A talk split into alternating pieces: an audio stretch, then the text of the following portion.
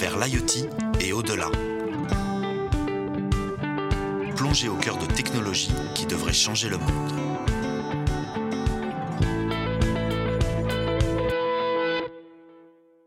Sous le mystérieux terme d'Internet des objets se cache en réalité une multitude de technologies qui permettent de capter, de transmettre et de traiter des informations. À travers cette série de podcasts, Microsoft, en partenariat avec Uzbek Erika, se propose de lever le voile sur cet ensemble de nouvelles solutions qui ont, en réalité, déjà changé nos vies. Et pour en expliquer tout le potentiel, qui de mieux placé que celles et ceux qui développent au quotidien ce que nous appelons l'Internet des objets? Collaborateurs chez Microsoft, dirigeants d'entreprises partenaires et chercheurs spécialisés sur le sujet se succéderont donc au micro afin de réfléchir ensemble au futur que nous réservent ces nouvelles technologies. En 20 minutes par épisode, plongez avec nous dans la révolution IoT.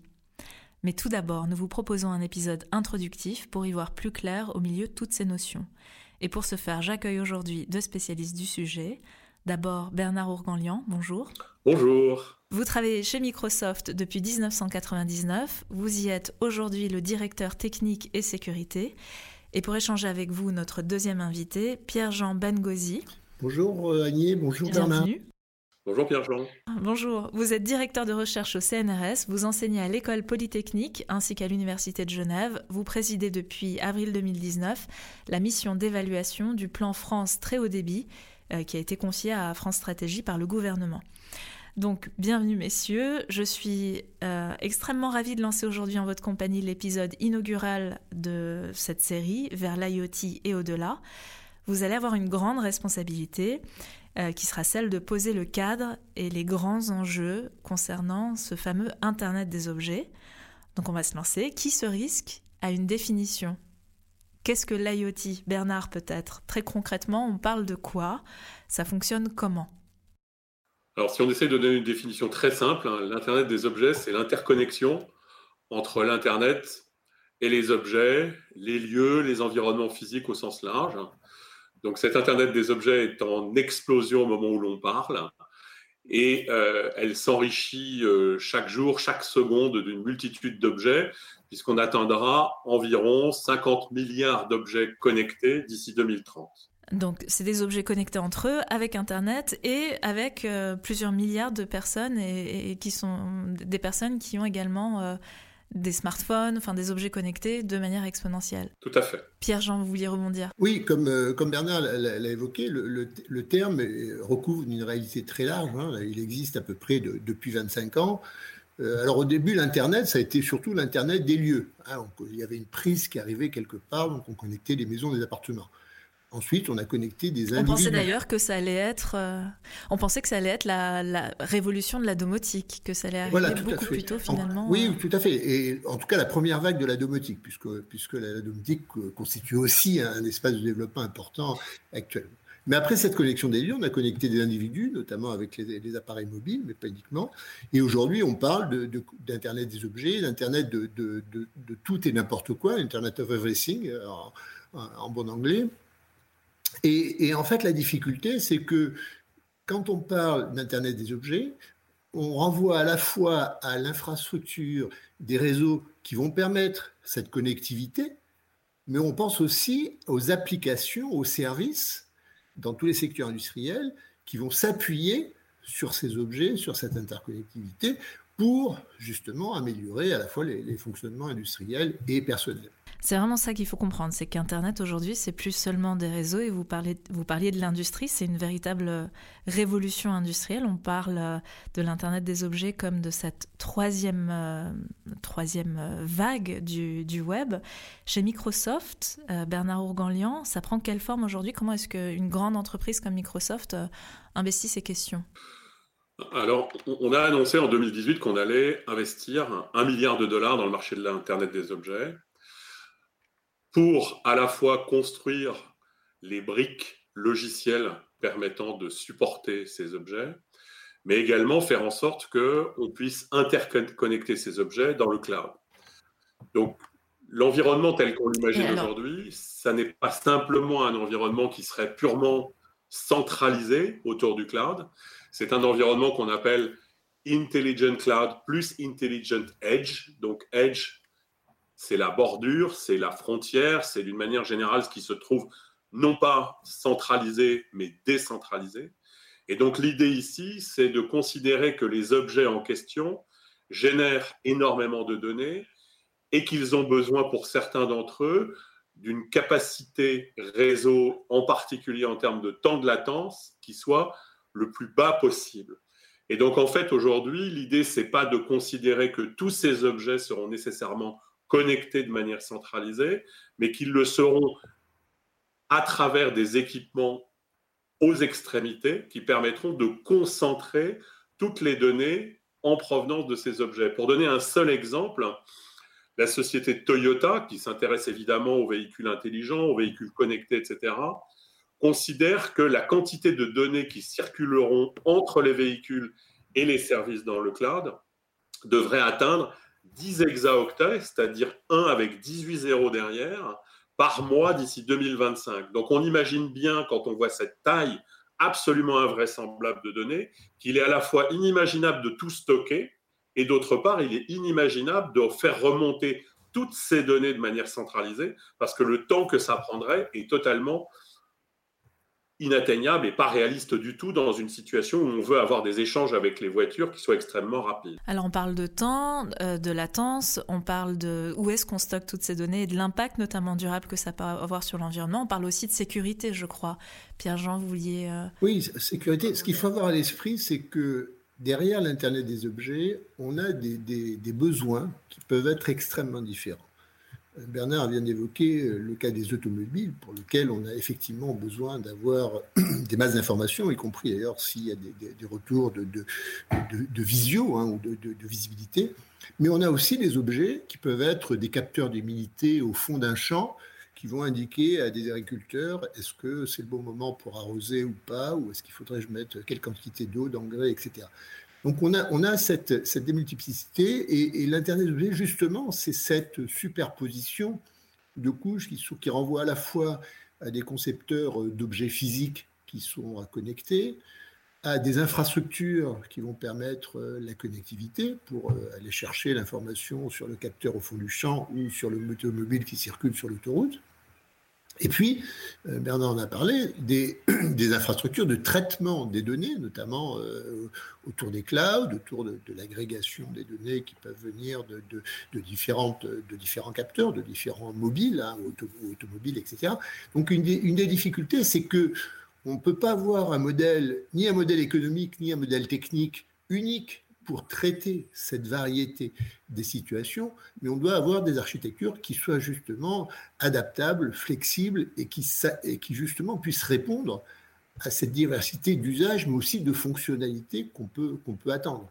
Alors la sécurité, Hein, puisque je rebondis sur, sur, le point que vous souleviez, est, une de, ces, est un de ces problèmes. La sécurité sur le capteur d'humidité, je prends un exemple extrême, euh, au fond d'un champ, elle n'est pas forcément très dramatique. Euh, d'abord parce qu'on peut avoir plusieurs capteurs qui vont, qui vont être redondants et, qu'on ne va pas compléter. Mais par contre, la sécurité sur des voitures, elle est absolument déterminante. La sécurité sur des lampadaires connectés, par exemple, dans des villes ou des caméras de vidéosurveillance, qui peuvent donner accès à des systèmes critiques et qui peuvent être des points d'entrée éventuellement pour des hackers ou pour des, pour des attaques, là, elles posent aussi des problèmes un, peu différents. Oui, et au-delà de la sécurité, se pose aussi la question de la, de la confidentialité des données. Euh, j'aimerais qu'on aborde cette dimension aussi sociale et éthique qui, euh, qui est assez, enfin voilà, qui peut être problématique quand on parle de l'internet des objets, parce qu'au bout de ces terminaux, mais il y a des usagers euh, finaux. Comment est-ce que comment est-ce qu'aujourd'hui ces questions-là, sociales, éthiques, euh, sont traitées? Peut-être par exemple chez Microsoft? Alors il y a plusieurs dimensions autour euh, des, points que vous abordez, qui relèvent effectivement de l'éthique, qui relèvent aussi de la protection de la vie privée. Donc ce sont, évidemment des sujets extrêmement importants, puisqu'aujourd'hui on peut on considère chez Microsoft que le, respect de la vie privée fait partie des droits humains. Et de la même façon, concernant l'utilisation de l'ensemble des données qui, en général, servent pour entraîner des algorithmes d'intelligence artificielle. On a créé euh, depuis 2016 maintenant euh, un comité d'éthique à l'échelle planétaire pour effectivement regarder avec attention tous les sujets qui relèvent de l'éthique dans l'usage des données et dans l'application des algorithmes d'intelligence artificielle. Et pour prendre un exemple qui est peut-être extrêmement emblématique et qui parle un peu à tout le monde, le sujet de la reconnaissance faciale, par exemple, qui permettrait éventuellement, à travers des caméras disséminées partout dans les rues, de pouvoir identifier chacune des personnes qui y passent. Euh, on a pris la décision euh, au niveau mondial de refuser de traiter ces problèmes, de refuser de traiter ces projets, euh, en ayant la conviction qu'aujourd'hui, à la fois les technologies ne sont pas complètement matures à un niveau de précision et de capacité de reconnaissance euh, qui soit suffisamment bonne. Et en même temps, on considère qu'aujourd'hui, il y a la nécessité au niveau des États de réglementer ces sujets-là. Et il n'appartient évidemment pas à une société privée telle que Microsoft euh, de réglementer ces usages de prendre ces décisions. Pierre-Jean, vous vouliez rebondir Vous avez fait partie euh, du collège de l'ARCEP notamment? Alors, les, régulateurs technico-économiques, hein, comme euh, l'ARCEP, qui est l'autorité de régulation des, communications électroniques et des postes, euh, en fait adressent très très peu ces questions, ou en tout cas très indirectement ces questions de, données personnelles ou d'éthique, hein, qui sont traitées par la CNIL, par exemple, ou directement par le comité d'éthique au niveau national. Mais c'est vrai que l'Internet des objets pose des questions qui sont un peu différentes, qui se recoupent, mais qui sont différentes. Il y a la première, qui sont celles de, l'éthique. Euh, aujourd'hui, beaucoup d'animaux, on a des millions d'animaux, que ce soit des vaches, des, chevaux ou des, chiens, euh, ont des puces qui permettent de, de, les identifier, de les traiter, etc. Ça ne pose pas de, problème éthique particulier. Mais par contre, on a aussi des, tentations de dire, bah, c'est plus pourquoi on ne les mettrait pas sous la peau ou dans le bras d'individus. Par exemple, euh, c'est une boîte de nuit à Barcelone qui avait fait ça pour, pour éviter d'avoir à trimballer un portefeuille, un sac, de le faire voler, etc., d'avoir une identification qui soit plus rapide. On avait une puce de paiement. Voilà, donc on a des questions qui sont, euh, qui sont bien entendu éthiques avec, euh, cette forme de, de, machinisation presque hein, de l'être humain, mais a, qui, renvoie à la question du consentement. Parce que cette question du consentement, on l'a déjà eu sur le paiement euh, électronique ou le paiement sans contact, et il y a, de fait une, balance entre l'efficacité pour les usages, assez fiant, c'est pratique de, pouvoir entrer dans un magasin sans avoir à, donner une carte d'identité, à payer, etc., euh, parce que c'est fait automatiquement, versus les risques éthiques qui, sont ceux de la traçabilité, etc. Donc ça, c'est les premières questions. Il y a l'autre question, mais qui est bien sûr liée, qui est celle du traitement des données personnelles. On pourra en reparler. Et puis celle de, l'identité. Euh, Bernard parlait de, la reconnaissance faciale, des identités euh, électroniques, des modes de reconnaissance. Et c'est vrai que, je conclue là-dessus, sur ce registre de la sécurité, de la privacy, c'est un marché énorme qui est en train de se développer avec euh, ce qu'on appelle des, des, PET, Privacy Enhancing Technology, donc euh, tout un secteur pour. Euh, on, vient d'annoncer que les cartes d'identité seraient, seraient, biométriques. c'est toute une série de, technologies qui s'appuient sur l'internet des objets et qui visent à améliorer d'une certaine façon la traçabilité et l'identification des individus. Et alors justement, vous parliez de ce développement, enfin c'est un, marché énorme quand on parle euh, des, des data ou des méga data. Euh, certains euh, n'hésitent pas à le comparer à, un nouvel or, un, or gris ou un or noir. enfin, qui détient cette économie aujourd'hui? Qui, qui assume le risque, qui en tire profit? Bernard Ourganlian peut-être bah, La position qu'on a sur le sujet, c'est que les données appartiennent à nos clients elles ne sont en aucune façon notre possession. Autrement dit, ça n'est pas parce qu'on les traite que pour autant on en devient propriétaire. Pour vous donner une idée du volume que ça représente, hein, toutes les secondes, on traite aujourd'hui à peu près 8 millions de requêtes qui concernent l'Internet des objets. Ce qui veut dire en fait qu'à la fin de ce podcast, il y aura eu 4,3 milliards de requêtes qui auront été effectuées. Donc c'est absolument gigantesque, mais ces données, clairement, appartiennent à nos clients. Et donc derrière l'usage qui peut en être fait par une société comme par exemple Renault-Nissan qui voudrait euh, fabriquer des, véhicules connectés, c'est évidemment à cette société euh, que les données appartiennent. Elles ne nous appartiennent d'aucune façon. Donc contrairement à d'autres, on n'a pas un business model qui repose sur la commercialisation ou la valorisation des données de nos clients. Ces données leur appartiennent. Pierre-Jean. Pour compléter le, le, point de Bernard, ce que nous a montré l'économie numérique au-delà des objets, c'est que c'est la variété des modèles d'affaires et des possibilités ouvertes par, euh, par, cette technologie. Et en fait, dans l'Internet des objets, on a plusieurs modèles économiques. On a le modèle économique des équipementiers ou des constructeurs. On parlait à l'instant de Renault-Nissan. On a le modèle économique des infrastructures de télécommunications, des réseaux, alors soit les réseaux des opérateurs nationaux, soit des réseaux complètement dédiés à l'Internet des objets. Je pense notamment à Sigfox, par exemple. Euh, et on a ensuite le, modèle économique euh, des, des, fournisseurs de données, des traitements de données.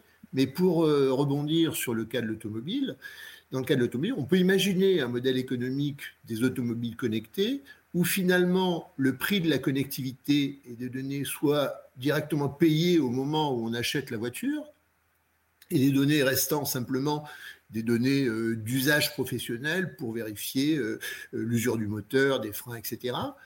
Mais on peut aussi imaginer un modèle où finalement les voitures seraient un peu moins chères, mais par contre les données de connectivité permettraient à alimenter d'autres services ou de la publicité, etc. C'est ce qu'on connaît avec les, moteurs de recherche, par exemple, hein, qui sont gratuits, mais parce que c'est le modèle publicitaire qui les finance. Et au-delà de cette question qui touche les données personnelles des utilisateurs, on a une autre question qui se profile, qui est celle des données industrielles et de l'échange des données entre les, différents acteurs. Est-ce que Renault euh, peut échanger ou pas les données d'usage ou d'usure avec euh, les, fournisseurs de, plaquettes de frein, euh, d'embrayage, etc. Ou est-ce que c'est des données qui sont complètement conservées par le constructeur et qui vont l'aider dans sa négociation avec ses sous-traitants? On voit bien que la multiplicité des couches auquel renvoie l'Internet des objets et des modèles d'affaires qui sont un peu sous-jacents posent des, problèmes et des difficultés qui aujourd'hui restent toutes très ouvertes. Euh, oui, cette question de faire travailler ensemble des acteurs très différents est au cœur de ce podcast. Et alors il y a un autre sujet sur lequel j'aimerais vous entendre et qui fera d'ailleurs l'objet d'un épisode entier, c'est celui de la transition énergétique. Bernard Organlian, aujourd'hui, on fait quoi sur le volet environnemental?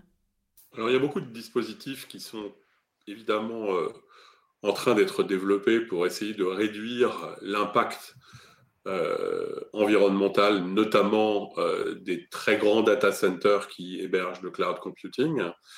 Donc, à la fois, ces, ces progrès s'exercent dans la capacité finalement à recourir à des énergies renouvelables. Donc, pour prendre l'exemple de Microsoft, à partir de 2025, on n'utilisera que des énergies renouvelables dans nos data centers au niveau de la planète. Donc en fait, on n'aura plus d'impact euh, au niveau des gaz à effet de serre direct par euh, la consommation de ces énergies. Pour autant, si on regarde un tout petit peu un bilan carbone global, on se rend compte qu'il y a plein d'autres sources euh, de consommation ou d'émissions de gaz à effet de serre. Il y a aussi beaucoup de consommation de, euh, par exemple, de terres rares ou d'une manière générale de matériaux qu'il est absolument impératif euh, de recycler. Donc c'est un véritable, un véritable défi pour lequel les voies d'exploration sont à la fois dans les technologies, c'est-à-dire recourir à des moyens, par exemple, de refroidissement des data centers qui ne reposent plus sur l'eau, mais qui utilisent par exemple des diélectriques qui permettent de ne plus consommer du tout d'eau et d'avoir un meilleur échange avec l'atmosphère et donc euh, de faire en sorte de beaucoup moins euh, être gourmand sur le plan énergétique pour refroidir les data centers. Il y a aussi des moyens au niveau du réseau où au lieu d'utiliser ce qu'on utilise aujourd'hui, c'est-à-dire des commutateurs ou des routeurs électroniques, on va réaliser la commutation ou le routage des circuits uniquement en utilisant de l'optique. Donc on ne transformera plus euh, des photons en électrons, puis à nouveau en photons. On restera en utilisant des photons tout au long du chemin. Il y a énormément de technologies qui sont en train d'arriver pour permettre effectivement de diminuer l'empreinte euh, des, euh, des gros data centers du cloud.